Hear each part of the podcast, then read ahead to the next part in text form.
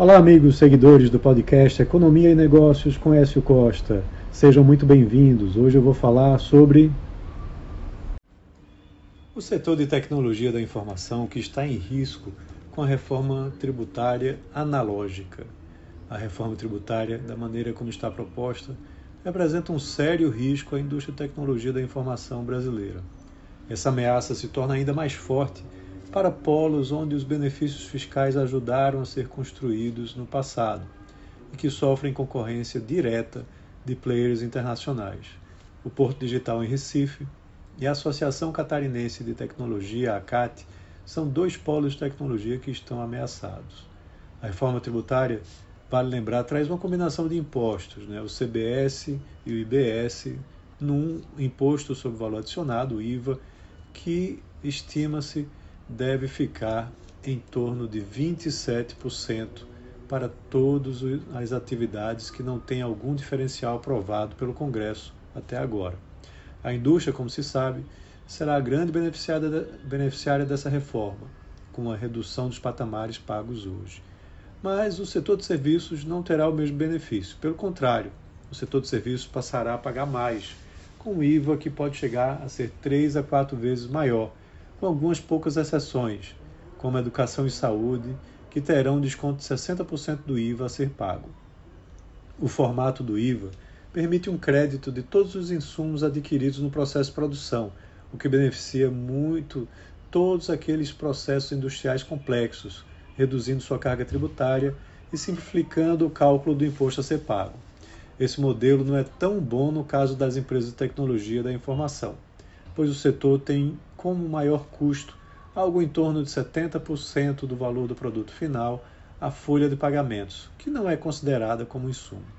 Com isso, o valor efetivo a ser pago pelo setor será praticamente todo o valor cheio percentual do IVA, representando uma elevação significativa de sua carga tributária. É certo que a maioria das empresas fornece software e serviços para outras empresas, que poderão se creditar desses insumos podendo haver um repasse desse aumento para o cliente, mas nem sempre será o caso, havendo preocupações quanto a isso. Outras preocupações existem quanto ao cálculo do crédito dos insumos. Como o setor usa muita mão de obra, é bem provável que aconteça um forte processo de pejotização da mão de obra contratada, algo pouco saudável para o setor e economia, ainda mais no segmento onde a média salarial é bem acima do mercado e que sofre forte concorrência de empresas multinacionais, já que o serviço oferecido pode ser desenvolvido de forma remota.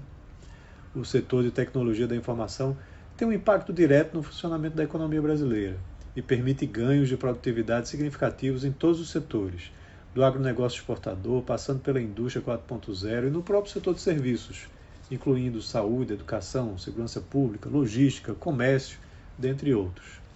Tributar o setor em valor integral significa apostar em uma reforma tributária analógica, pois tornará o preço do serviço mais caro, fazendo com que tenhamos retrocessos em termos de produtividade da mão de obra. O setor hoje tem mais de 135 mil empresas, cerca de 30 mil dedicadas apenas a software e cerca de 75% optantes do Simples Nacional. O setor contribuiu com 2,7% do PIB nacional sendo o 14º mercado de software é, em, e serviços em TI, com 20 bilhões de dólares em investimentos em 2022. São mais de 1,67 milhão de empregos diretos, com estimativa de 700 mil vagas em aberto até 2025 e com média salarial quase três vezes superior ao salário médio nacional.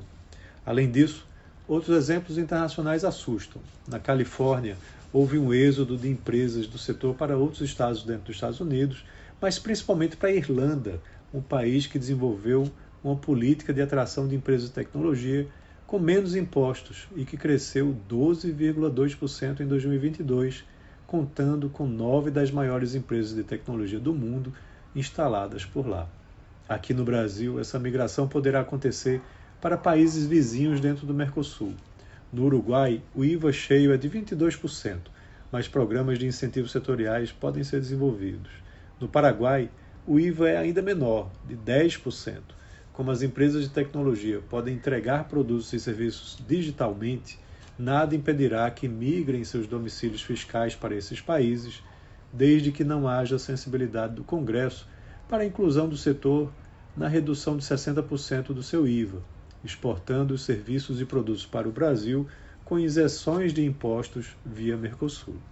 Então é isso, um abraço a todos e até a próxima.